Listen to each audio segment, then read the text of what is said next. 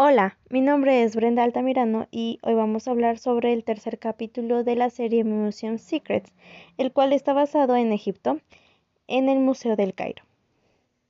Comencemos. ¿Qué fue lo que me llamó la atención de este capítulo? Lo que me llamó la atención fue acerca del sarcófago de madera de Ramsés II ya que como mencionan los arqueólogos, este faraón era muy poderoso, ya que tuvo ocho esposas y más de cien hijos.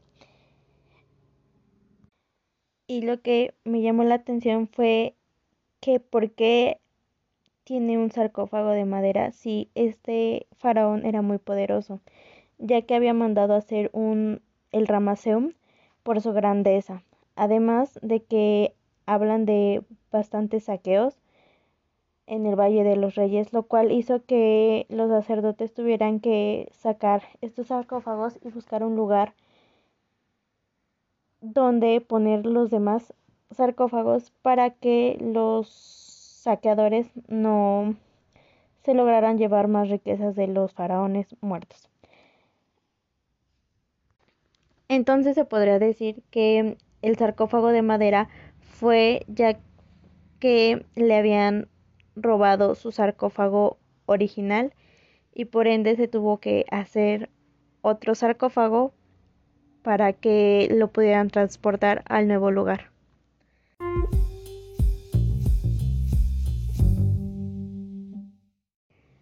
Lo que me sorprendió fue la historia de los dos tipos de momias, las humanas y las no humanas, ya que los arqueólogos mencionan que también existían animales momificados y que estos contaban con una excelente calidad de momificación, ya que se puede observar en una imagen a un mono y a un perro, los cuales aún siguen manteniéndose la forma original.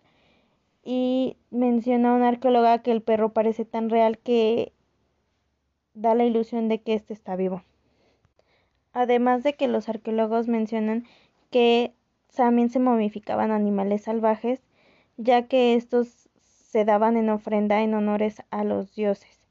Existe una, un lugar que se llama Necrópolis de Animales donde existen, están todas las tumbas de las águilas reales y babuinos, los cuales también hablan de una estafa de momias, ya que menciona una arqueóloga que los sacerdotes mentían y en la mayoría de las veces hacían momias falsas para que fuera más fácil hacerlas y no costara tanto trabajo momificarlas.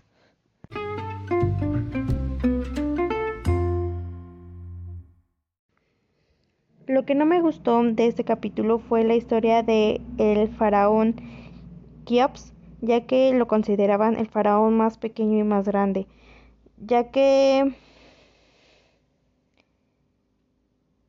este pensaba en grande y creó la pirámide más grande de, de Egipto. Pero dentro de sus investigaciones se encontró una estatua, la más pequeña que hay de los faraones. Además de que este era considerado el tirano más cruel de todos, ya que era muy exigente y no le importaba que los que su pueblo muriera por estar construyendo su gran pirámide.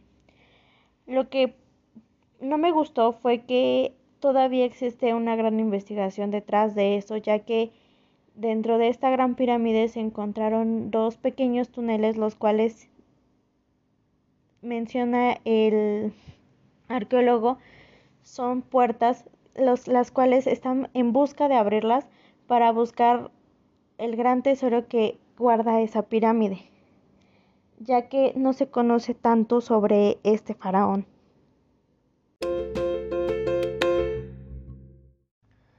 Los nuevos conocimientos que llevo gracias a este capítulo son que detrás de cada sarcófago y de cada faraón muerto hay una historia diferente que marca el inicio y el fin de cada uno de sus reinados además de que muestra las formas de pensar de los egipcios y de las formas en las que ellos miraban la muerte y a sus dioses.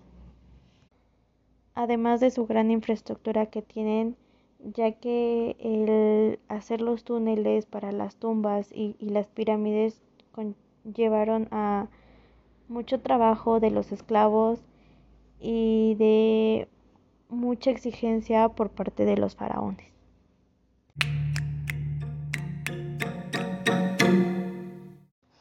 Bueno, eso ha sido todo de mi parte.